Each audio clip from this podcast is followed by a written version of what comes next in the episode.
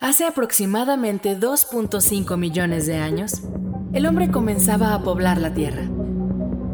Con el paso de los años, fue evolucionando y descubriendo nuevos métodos y tecnologías para mejorar la calidad de vida. Viaja con nosotros al pasado y conoce la vida de los pioneros del diagnóstico clínico, antes de ser grandes personajes de diagnóstica internacional.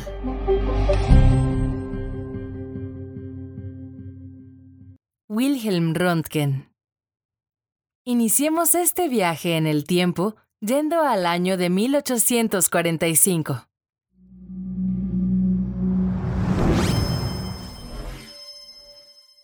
Llegamos al día 27 de marzo en Lennep, Alemania.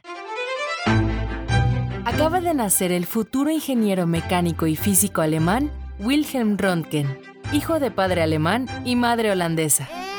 Pero claro, aún nadie sabe. ¿Quién podría imaginarse que este humano tan pequeño llegará a ser uno de los físicos más importantes de la historia?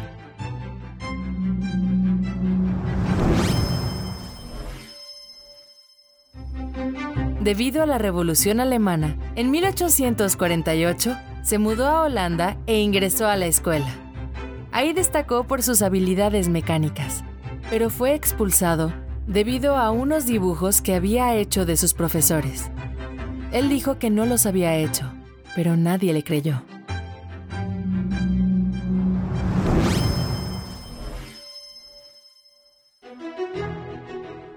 En 1865, ya contaba con edad para ingresar a la universidad. Así que trató de entrar a la universidad holandesa, de la cual fue rechazado. Esto no fue un impedimento para continuar sus estudios, ya que ingresó a la Escuela Politécnica de Zúrich, que actualmente es considerada como una de las mejores universidades del mundo en la rama de ingeniería. Avancemos unos años hacia el futuro.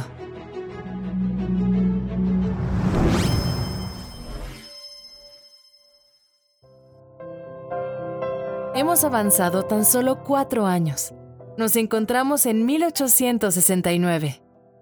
Wilhelm obtuvo su diplomatura en ingeniería mecánica y se doctoró en física, pero no solo eso logró. Este mismo año conoce al segundo gran amor de su vida, Anna Bertha Ludwig, con quien en unos cuantos años más contraerá matrimonio.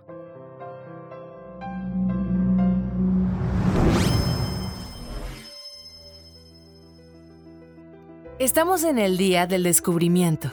Wilhelm, el día de hoy, 8 de noviembre de 1895, produjo radiación electromagnética en las longitudes de onda correspondiente a los actualmente llamados rayos X, mientras investigaba el comportamiento de la electricidad en tubos al vacío.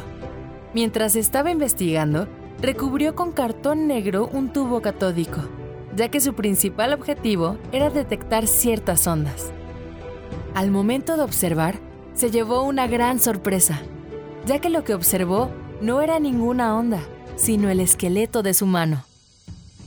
El 28 de diciembre de este mismo año hará público su descubrimiento, el mismo día que los hermanos Lumière realicen la primera proyección pública de cine en la historia. Avancemos un poco, hasta 1897.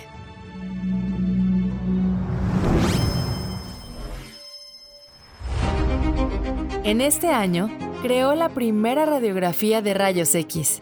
Usó el mismo método que hace unos años, pero usó la mano de su esposa para hacerlo.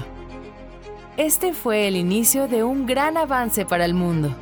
Asimismo, la mano de su segundo gran amor fue la primera radiografía médica en realizarse.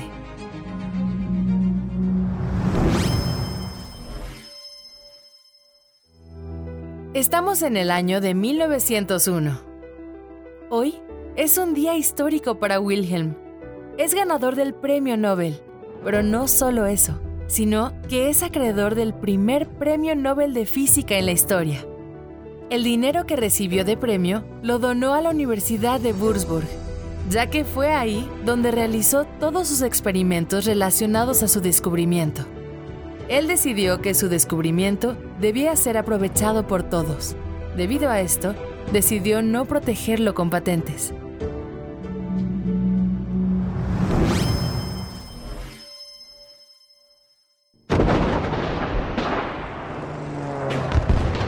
Estamos en la Primera Guerra Mundial, exactamente en la primera línea de batalla. ¡Cuidado!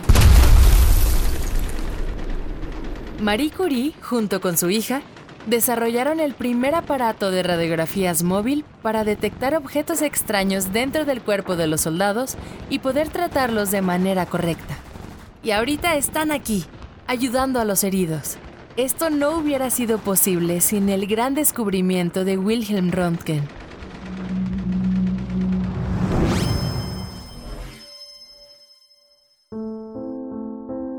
En 1919, al final de la guerra, Wilhelm se sumió en la tristeza por el fallecimiento de su compañera de vida y querida esposa. Además que el dinero se le agotaba. Aquí es cuando decide retirarse y comienza a hacer su testamento, en el que establece que cuando él muera, deben ser quemados todos sus documentos y pertenencias. Vayamos al año de 1923, a los últimos momentos de su vida.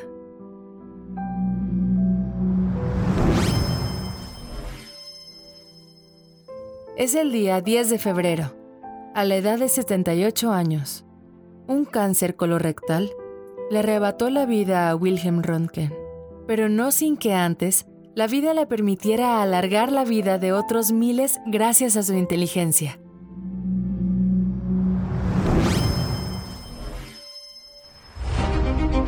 Y así regresamos a la actualidad, a un presente en el que contamos con un medio no quirúrgico para poder explorar el cuerpo de seres vivos y detectar distintos padecimientos.